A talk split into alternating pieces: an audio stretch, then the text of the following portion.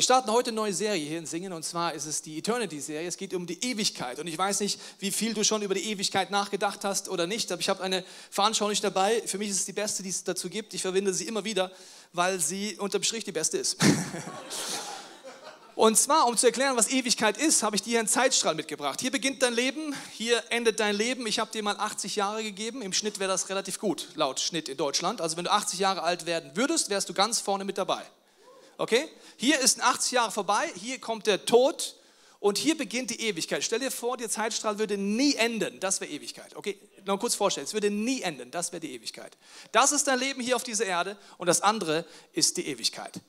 Worüber wir nachdenken, gläubig oder nicht, ist tendenziell dieser Teil.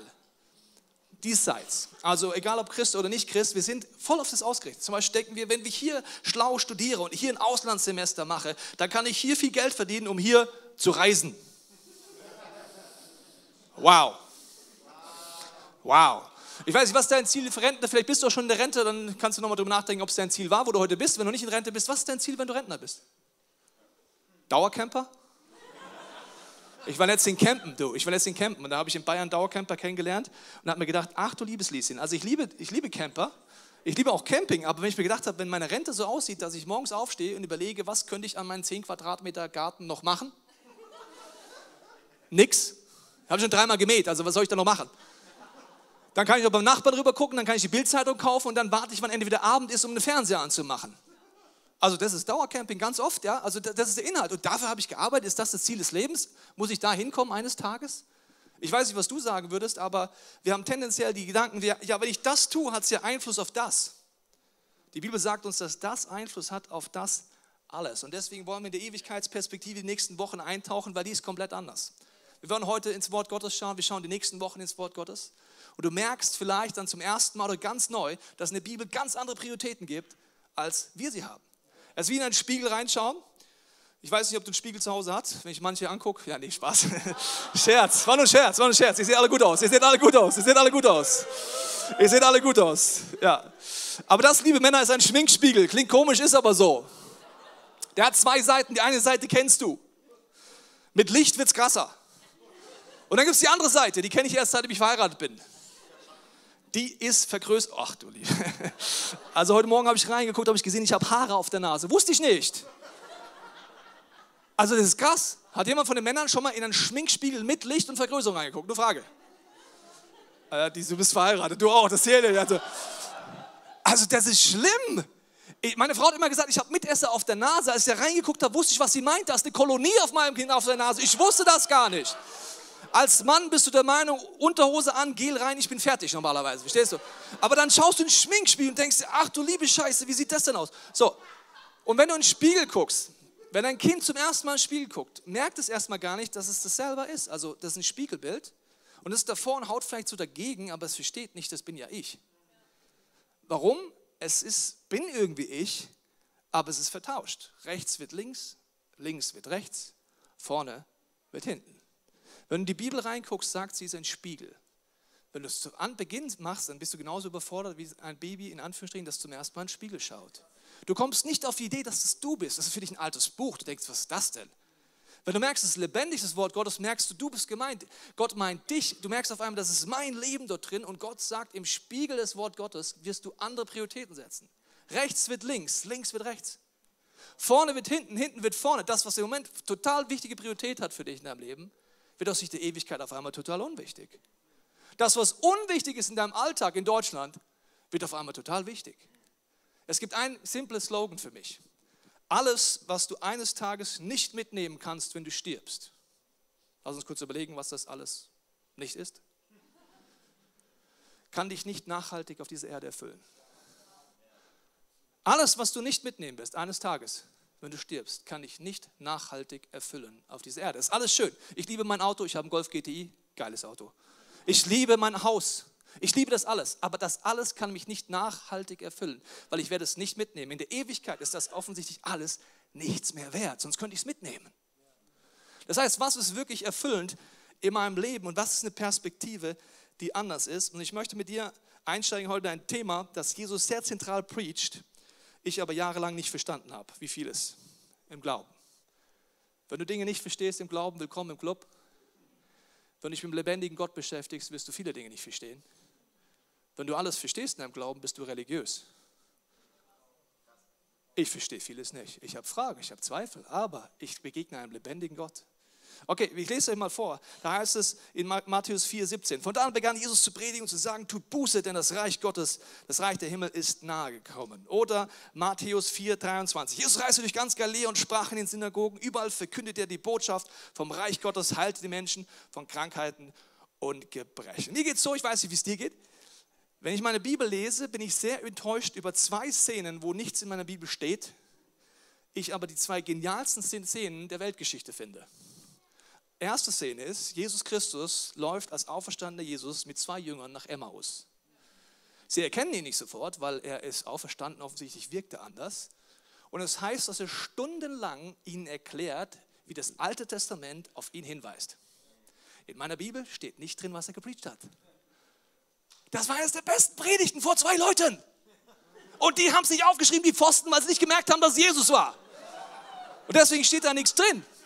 Die zweite Predigt, die nicht aufgeschrieben ist, aber mein Leben verändert hätte, ist, nachdem Jesus auferstanden ist von den Toten, ja, auferstanden von den Toten, hat er sich Dutzende Tage bis Pfingsten Zeit genommen. Dutzende Tage, um mit seinen Jüngern und Jüngern, die meisten Jugendliche, Zeit zu verbringen. Also das geilste Jugendcamp der Weltgeschichte. Der auferstandene Jesus Christus preacht Dutzende Tage zu seinen Jüngern und Jüngerinnen und in meiner Bibel steht nur ein Satz. Er lehrte sie über das Reich Gottes. Was hat er gepredigt? Oder? Die beiden Predigten sind nicht in meiner Bibel drin und ich würde sie so gerne nachlesen.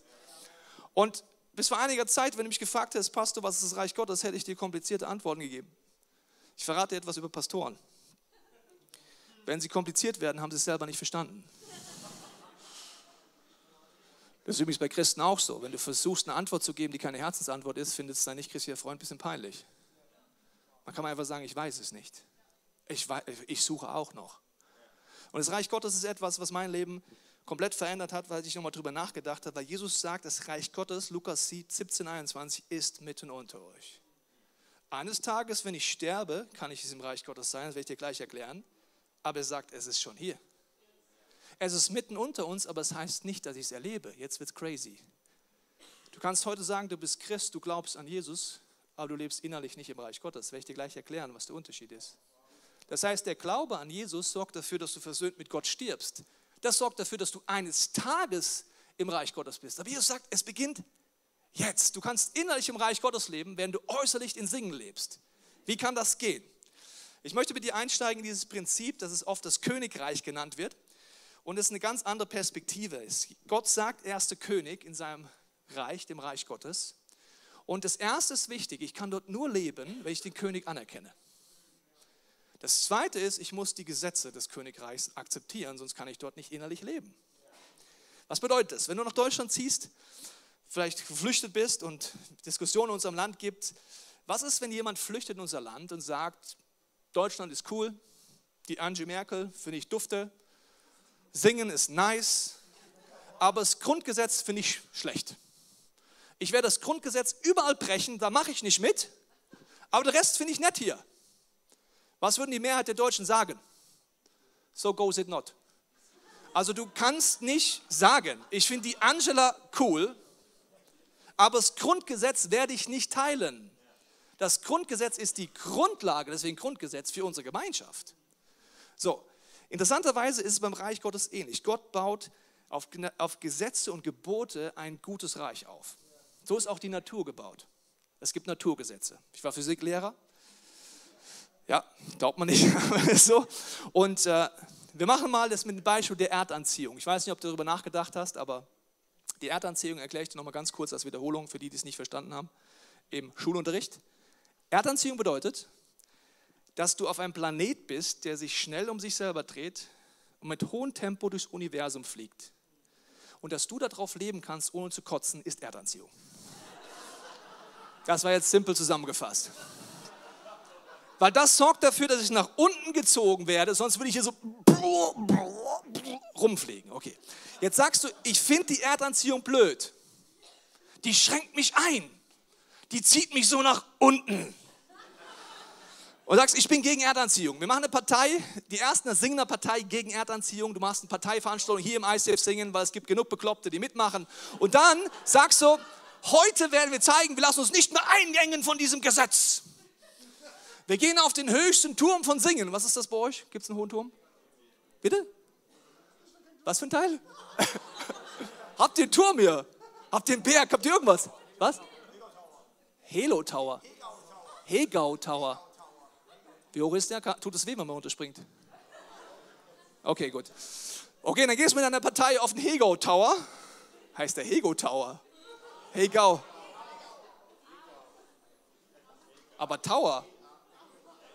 Also so wie in England. Okay, krass. International singing, come on. And from the tower. So, nice. So, du gehst hoch und springst runter. Was passiert, wenn du das tust? Du bist unten platt wie eine Pizza.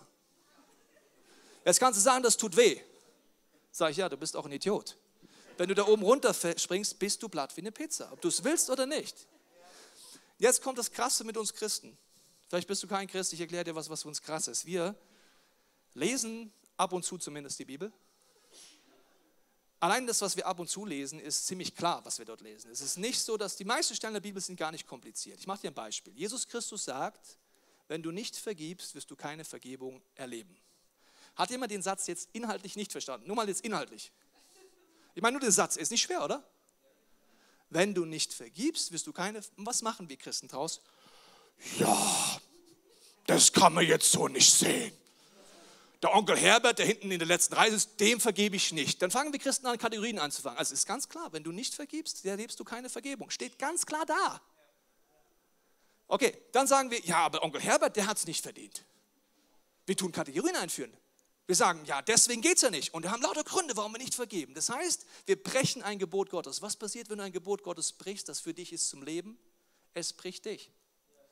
Das heißt, wir springen geistlich vom Turm runter, kommen unten auf. Das heißt, aus Unvergebenheit kommt Bitterkeit, kommt Zerstörung, gehen Familien kaputt, gehen Beziehungen kaputt, gehen Ehen kaputt. Alles Mögliche. Das heißt, wir klatschen unten auf und dann, jetzt kommt es, wo wir Nerven haben, beschweren wir uns bei Gott.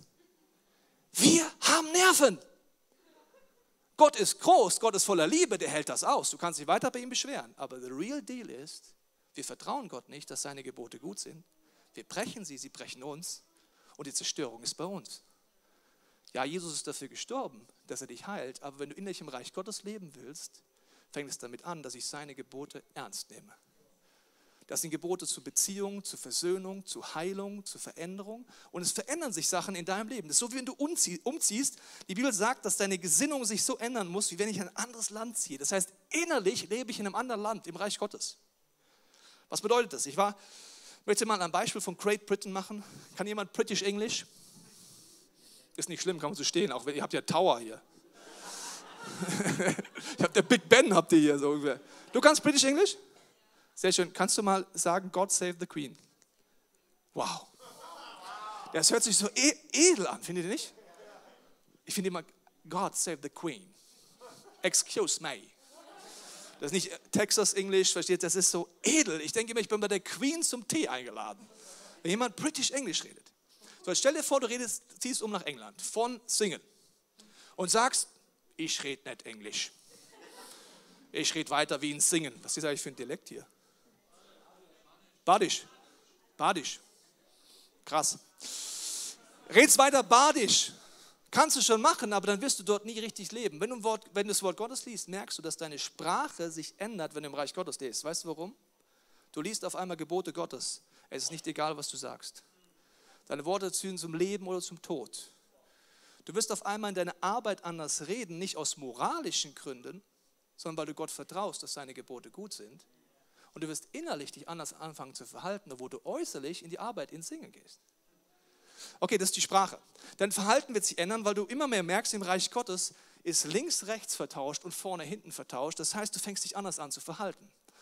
Als ich in England war, war ich auf einer Leadership-Konferenz eingeladen und dort habe ich gepredigt und ich wusste im Raum, sind sehr unterschiedliche Kirchen, deren Meinung sehr weit auseinandergeht in Theologie und auch über die Meinung von ICF. Manche mochten mich, andere wusste ich, die mochten mich noch nicht.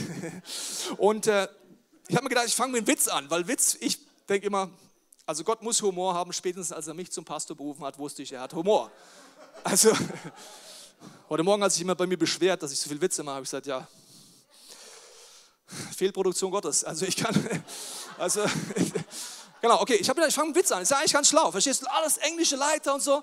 Dann habe ich gesagt, wie fange ich an? Ich stelle mich vor, mein Name ist Tobias und auf Englisch sagt man immer Tobias. Kennst du das? Also Tobias, ja, okay. Aber ich heiße ja nicht Tobias. Ich heiße Tobias. So. Und habe ich gedacht, ich kann es Ihnen so erklären, weil in England, wenn du zwei Bier bestellst im Pub, Tobias, das ist mein Name, Tobias. Tobias.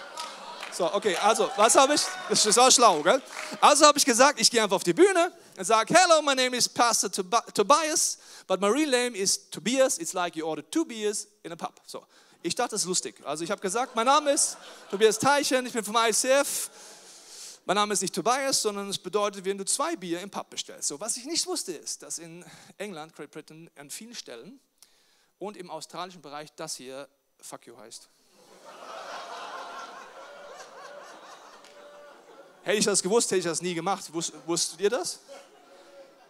Kannst mal googeln, warum, ist aus der Geschichte, wie immer, England, Franzosen haben sich gestritten und so weiter. Kannst mal lesen, aber okay, das, okay. Also was macht der Vogel vom ICF? Erstens, er macht einen Witz über Alkohol, wo nicht jeder im Raum findet, dass Alkohol zum Christsein gehört. Und zweitens sagt er Fuck you, wo die meisten im Raum sagen, das gehört nicht auf eine Bühne. In dem Moment kommt, kommt der australische Moderator auf die Bühne gejoggt, sagt, excuse me. What he means is not Tobias, Tobias. Was will der? Mein Team hat sich totgelacht, weil die wussten das vorher. Ja, das war, ich sage immer, wer mein Team hat, braucht keine Feinde mehr, weil die finden es immer sehr lustig, was ich mache. Das heißt, ich wusste das nicht. Das heißt, ich habe mich auf eine Art verhalten, die beleidigt, was ich was alles, weil es für mich normal war.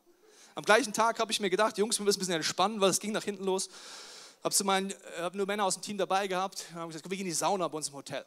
Ich wusste, das sind andere Pastoren aus England, aus Australien und so weiter. Und wir haben German Style Sauna. Kennst du German Style Sauna? Also es ist nackt, so wie Gott dich schuf oder der Schönheitschirurg dich verbessert hat, aber jedenfalls nackt, okay? Das ist German Style. So, wir gehen rein, wir quatschen, wir ziehen Plank, setzen uns hin. Auf einmal sagt hinter mir der englische Bruder, excuse me. Ich drehe mich um und er sagt, no German Style here. Ich merke, alle haben Badeklamotten an, außer uns. Der asiatische Pastor hat einen Bademantel angehabt. Der war fast am wirklich hyperventilieren. So schnell habe ich mein Handtuch nicht rumgehabt wie da. Ich habe gesagt, God save the Queen, hatte mein Handtuch wieder drum und habe mich geschämt. Verstehst du? So. Und das war ein ganz schlimmer Moment. Warum? Ich wusste das nicht. Wenn du innerlich im Reich Gottes lebst, verändert sich dein Verhalten. Selbst wenn alle um dich herum German Style machen, machst du nicht mehr German Style. Selbst wenn alle um dich herum auf irgendeine Art sich verhalten, merkst du innerlich, du willst das gar nicht mehr. Nicht, weil eine Moral kommt, sondern weil Gottes Gebote gut für dich sind und weil du leben willst und weil du aufblühen willst. Und das ist ein ganz anderer Ansatz. Und deswegen wollen wir jetzt mal ein bisschen in die Spiegel reingucken mit zwei, drei Themen, wo du merkst, dass die Perspektive sich komplett ändert. Wir fangen mal mit einem ganz einfachen Thema an, Geld. Fangen wir ganz einfach an. Ohne Ewigkeitsperspektive ist das ein riesen, riesen Heckmeck. Riesen Heckmeck. Also, wenn ihr jetzt Schwaben wärt, würdet ihr sagen, schaffe, schaffe. Häusle baue, spare. Ja, dann nichts mit ins Tod nehmen, aber zumindest die Nachfolgergenerationen sind ja gesegnet so. Das wäre jetzt Schwaben-Style. Ich investiere in was? In mich. So, das ist vollkommen normal. In der Ewigkeitsperspektive merkst du, ich werde keinen Cent mitnehmen. Keinen einzigen Cent das ich in die Ewigkeit mitnehme, sind Menschen, in die ich investiert habe, die mit Jesus Christus versöhnt gestorben sind. Dass jeder Euro, der ermöglicht hat, dass Leute versöhnt wurden mit Gott oder mit Menschen, dass jeder Euro, der dazu gedient hat, dass meine Familie zusammenkommt, dass Menschen zusammenkommen, jeder Euro, den ich da investiert habe, ist aus Sicht der Ewigkeit voraus investiert. Ich war Beamter als Lehrer und dann habe ich gemerkt, dass Gott mich herausfordert, den Beamtenstatus zu kündigen. Gibt es Beamte hier? Super, I love Beamte. Wo bist du?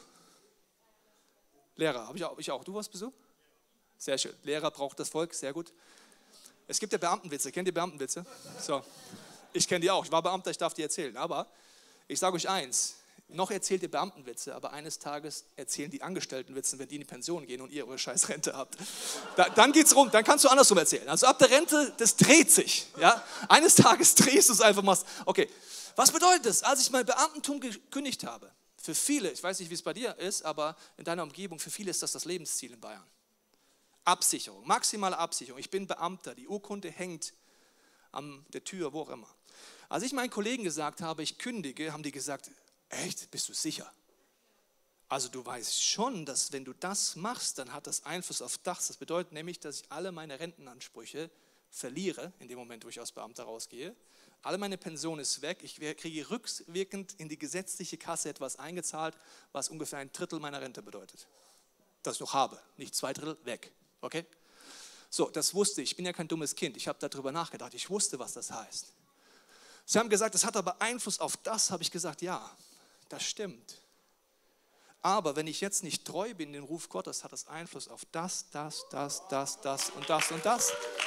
Und das ist eine komplett andere Perspektive. Ich sage damit nicht, du sollst kündigen. Ich sage nur, um Sicht der Ewigkeit verschieben sich die Prioritäten. Weiteres Beispiel, Zeit. Eines Tages stehst du vor Gott und vielleicht wirst du in ein folgendes Gespräch, sagst, hey Gott, kennst du Netflix? Sag Gott, ja, kenne ich. Kennst du die Serie? Ja, kenne ich. Suchtgefahr, Gott, Suchtgefahr, wirklich. Gott sagt, kenne ich, ja. Ah, kennst du die Serie? Ja, Suchtgefahr, Gott, Sucht. Ich habe mir alle 200.000 Folgen reingepfiffen. Wirklich super. Kennst du den Film? Und dann tauschst du dich aus und sagst, Gott, ich habe in meinem Leben 172.000 Stunden 478 auf Netflix verbracht. Stell dir nur die Situation vor. Gott sagt, nice. Soll ich dir sagen, was du eines Tages bereuen wirst? Ich liebe Netflix, auch Videos gucken, aber wenn du deine Zeit vergeudet hast, wirst du es eines Tages stark bereuen. Wenn du eines Tages im Angesicht des Todes bist, wirst du Dinge anders sehen. Du wirst gucken, wo habe ich investiert. Ich, mein Vater ist gestorben Anfang, der, Anfang Januar und auf der Beerdigung hat mir jemand einen Brief geschrieben und hat gesagt, an dem Tag, wo mein Vater gestorben ist, hat er so ein schlechtes Gefühl gehabt. Und er dachte erst, eines seiner Kinder stirbt oder jemand anders und äh, es dauert noch ein bisschen. Du, ich habe dir falsches Zeichen gegeben. Danke. Applaus für dich. Sorry. So. Äh, gleich, danke, danke, danke.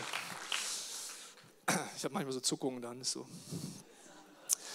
Jedenfalls hat er gesagt, er hat gedacht, eines seiner Kinder stirbt. Er hat alle seine Kinder angerufen, alle waren am Leben. Er hat seine Verwandtschaft angerufen, seine Schwestern und Brüder, alle waren am Leben. Und er hat gesagt, im Nachhinein hat er erfahren, dass in dem Moment, wo sein geistlicher Vater gestorben ist, er es gespürt hat. Der junge Mann hat als Jugendlicher in einer Gruppe von meinem Vater Jesus kennengelernt und hat mir eine E-Mail geschrieben, dass er dankbar ist dafür, was er dadurch erlebt hat. Das war eines der schönsten Geschichten, die ich auf der Beerdigung meines Vaters gehört habe. Eines Tages werden die Geschichten die sein, über die ich mich freue. Ich weiß nicht, wie es für dich ist, aber man könnte das natürlich noch lange weitermachen. Machen wir Identität. Was ist hier aus unserer Sicht wichtig? Wenn du nur das hier anguckst, ist dein Status wichtig. Welche Position habe ich? Mache ich Karriere? Mache ich keine Karriere? Wie sehe ich aus? Weißt du, was das Unwichtigste ist, wenn du eines Tages stirbst? Wie du aussiehst. Weißt du, was definitiv hier bleibt? Deine Hülle. Aus Sicht der Ewigkeit ist das Unwichtigste deine Hülle. Aus dieser Sicht ist das Wichtigste. Wie viel Zeit investieren wir in unsere Hülle? Wie viel denken wir darüber nach, was wir anziehen und so weiter? Das Wichtigste, was ich mitnehme, ist nicht meine Hülle, sondern meine Seele. Bin ich versöhnt mit Gott? Bin ich versöhnt mit Menschen? Das werde ich mitnehmen. Das ist am Ende vom Tag das Wichtigste. Aus Sicht der Ewigkeit denke ich mehr über meine Seele und meinen Geist nach als über mein Aussehen. Und das verändert sich in dieser Perspektive. Beziehung, ein letztes Beispiel.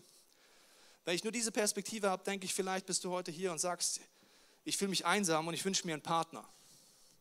Wenn ich nur das angucke, sage ich, ich will jetzt nicht einsam sein. Deswegen möchte ich jetzt einen Partner. Aus Sicht der Ewigkeit sagst du aber, mir ist nicht egal, wer mein Partner ist. Mir ist nicht egal, ob wir den Glauben teilen, mir ist nicht egal, ob wir gemeinsam unser Calling leben können, mir ist nicht egal, ob wir gemeinsam das Reich Gottes bauen können.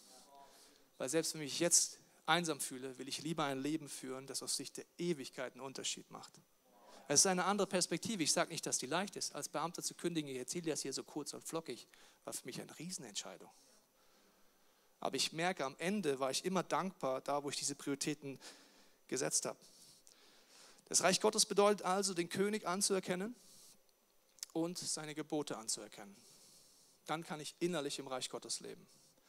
Das bedeutet, dass ich aufhöre zu rebellieren gegen das Wort Gottes. Weißt du, wie lange ich das gemacht habe, ohne es zu verstehen?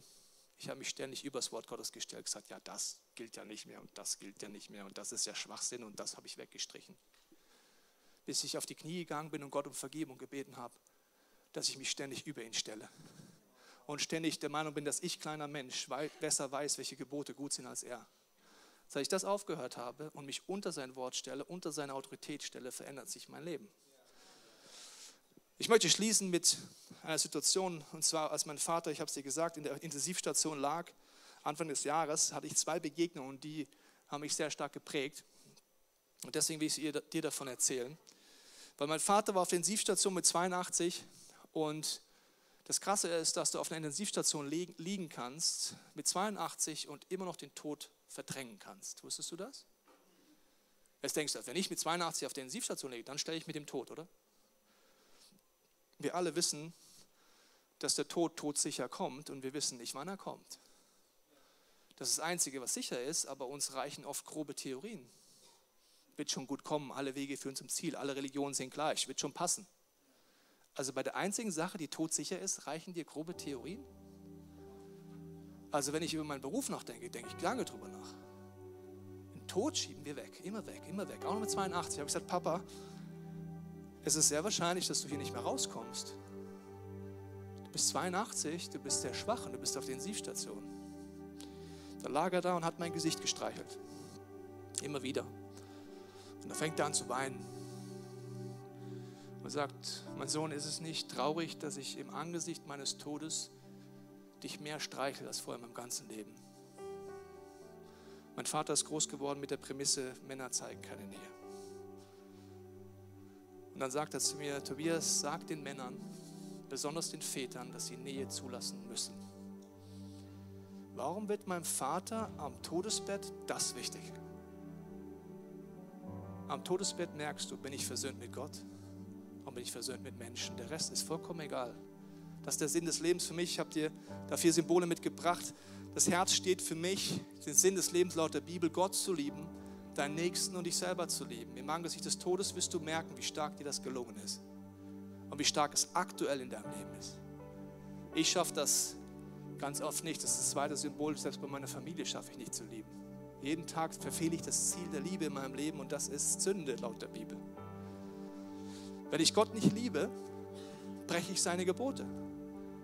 Jesus sagt, wenn du mich liebst, wirst du meine Gebote halten. Das heißt, wenn ich seine Gebote breche, liebe ich ihn nicht gut genug. Das heißt, ich vertraue ihm nicht. Wenn ich meinen Nächsten nicht liebe, sage ich Dinge, denke ich Dinge, die zerstören. Wenn ich mich selber nicht genug liebe, tue ich Dinge, die mich zerstören. Wir alle lieben uns nicht genug. Ohne dich zu kennen, weiß ich, dass wir alle Dinge tun und denken, wo wir wissen, die sind nicht gut für uns, wir machen sie trotzdem. Das heißt, ich liebe mich selber nicht genug. Destruktives zu lassen, das ist Sünde. Im Moment des Todes wirst du das merken. Deswegen ist Jesus am Kreuz gestorben für alles, wo du nicht aus Liebe handelst, andere nicht aus Liebe handeln oder dich selber nicht liebst. Für die Sünde ist Jesus gestorben am Kreuz, dass wir es bei ihm eintauschen können und zwar jeden Tag. Ich brauche das jeden Tag. Es vergeht kein Tag, wo ich sage, wow, heute habe ich mal komplett versöhnt mit der Menschheit gelebt. Nee. Ich brauche jeden Tag Vergebung, ich brauche jeden Tag Heilung, ich brauche jeden Tag Veränderung. Im Angesicht des Todes wirst du es aber ganz schmerzhaft merken. Ist das so oder ist das nicht so? Bist du versöhnt mit Gott? Wenn nicht, will ich gleich mit dir beten dass du dieses Versöhnungsangebot annimmst. Das zweite war, ich habe dann gesagt, Papa, wenn du jetzt hier stirbst, gibt es jemanden, mit dem du noch reden willst. Und weißt du, wen du im Angesicht deines Todes sehen willst? Die engsten Menschen. Er wollte meine Mutter sehen, meinen Bruder, seine Schwägerin, mich und alle Enkel. als erstes kam meine Mutter rein, ich war mit ihr drin und dann haben sie gegenseitig um Vergebung gebeten. Ich habe vorher meine Mutter gesagt, mein Vater gesagt, also das ist übrigens die letzte Chance, gell? Dann haben sie unter Tränen sich um Vergebung gebeten und haben geweint. Und dann sagt meine Mutter, was wäre gewesen, wenn wir das vor 40 Jahren hinbekommen hätten? Und dann sagt mein Vater, was für ein Leben hätten wir leben können, wenn wir uns schon vor 40 Jahren vergeben hätten. Dann schaut er mich an und sagt, Tobias, sag den Menschen, sie sollen schnell vergeben. Im Angesicht des Todes wirst du merken, ob du versöhnt bist mit Menschen. Ich hoffe, dass du nicht so lange wartest, sondern dass du heute Abend Gott fragst, gibt es Menschen, mit denen ich nicht versöhnt bin? Gibt es Menschen, wo ich den ersten Schritt gehe? Sagst du, ich warte darauf, dass der einen Schritt macht. Willst du innerlich im Reich Gottes leben? Dann meint es Gott gut mit dir. Diese Gebote sind nicht, um dich einzuschränken, sie sind dafür, dass du lebst. Du bist dafür gesandt, ein Friedensbotschafter zu sein, deine Familie, bei deinem Vater, bei deiner Mutter, bei deinen Schwestern. Du bist der, den Gott beauftragt, den Schritt zu gehen und du wirst geheilt werden durch diesen Schritt. Ob der andere mitmacht oder nicht, ist gar nicht deine Aufgabe. Und deswegen will ich dich heute fragen, bist du versöhnt mit Gott? Wenn du heute sterben würdest, wüsstest du, wo du hingehst, ja oder nein? Bevor mein Vater gestorben ist, habe ich gesagt, Papa, weißt du, wo du hingehst? Und dann hat er gesagt, ja. Er ist versöhnt mit Gott und den Menschen gestorben. Und ich sage dir, das ist seitdem mein Lebensziel. Ich weiß nicht, wie alt ich werde. Ich weiß nicht, wann es sein wird. Aber ich will versöhnt mit Gott und den Menschen sterben. Wenn ich das Ziel erreicht habe und wenn es mit 43 ist, habe ich den Lauf vollendet. Ich weiß nicht, was bei dir ist, aber ich möchte eine Bibelstelle vorlesen, die Jesus sagt, um uns zu zeigen, dass er eine Heimat für dich im Himmel vorbereitet hat. Das ist eine Situation, wo Jesus mit seinen Jungs zusammen ist und ich lese dir das mal vor. Da sagt er, seid nicht bestürzt und habt keine Angst, ermutigt Jesus seine Jünger. Glaubt an Gott und glaubt an mich, denn im Haus meines Vaters gibt es viele Wohnungen. Er redet hier über den Himmel, über die Ewigkeit. Sonst hätte ich euch nicht gesagt, ich gehe dorthin, um dort alles vorzubereiten. Wenn alles bereit ist, werde ich zurückkommen und euch zu mir holen, dann werdet auch ihr dort sein, wo ich bin. Den Weg dorthin kennt ihr ja. Es gibt einen der Jünger, das ist mein Lieblingsjünger. Ich weiß nicht, ob du einen Lieblingsjünger hast, ich habe einen. Für mich ist es Thomas. Weil Thomas fragt als einziger das, was jeder im Raum sich fragt, aber keiner sich traut, weil alle so religiös und heilig sind. Also Thomas sitzt drin und denkt sich, hä?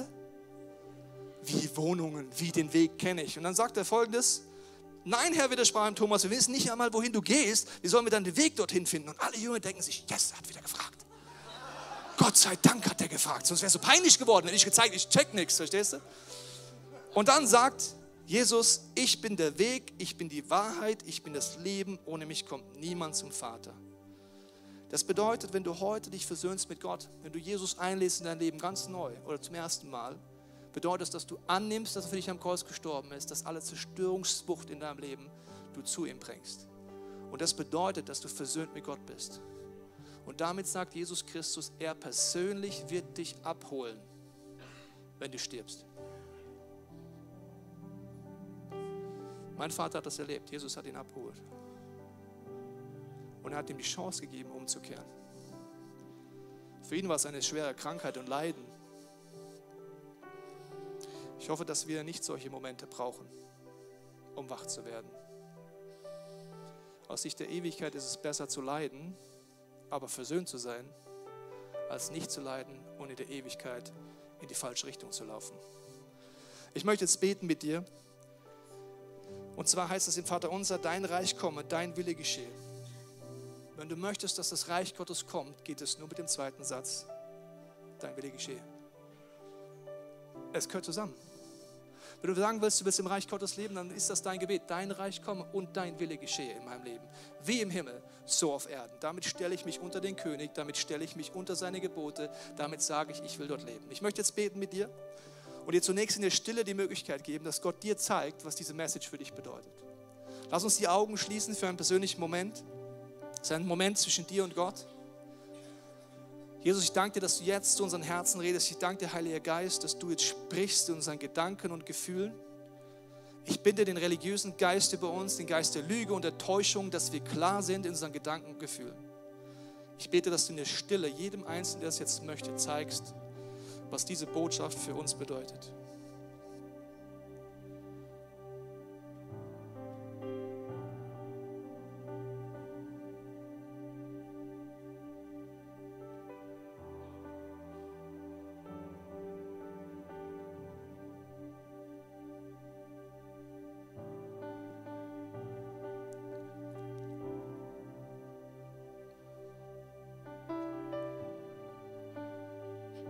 Du heute Abend merkst, du bist nicht versöhnt mit Gott, dann lade ich dich ein, deine Hand jetzt auf dein Herz zu legen, während wir beten. Und mit mir zu beten in deinem Herzen, Jesus, komm in mein Leben. Ich nehme an, dass du für mich am Kreuz gestorben bist. Für alles, wo ich nicht aus Liebe gehandelt habe, wo ich rebelliert habe gegen dich und andere mich zerstört haben. Ich tausche das ein bei dir am Kreuz und bete, dass du mich von innen nach außen veränderst. Wenn du heute merkst, dass du mit Gott unterwegs bist, aber noch nie diese Entscheidung getroffen hast, innerlich im Reich Gottes leben zu wollen, lade ich dich jetzt ein, diesen Satz, dein Reich komme, dein Wille geschehe, mit mir zu beten. Ist ein Statement, das bedeutet, Gott soll der König in seinem Leben sein und du willst dich unter seine Gebote äh, stellen. dein Reich komme, dein Wille geschehe, wie im Himmel, so auf Erden.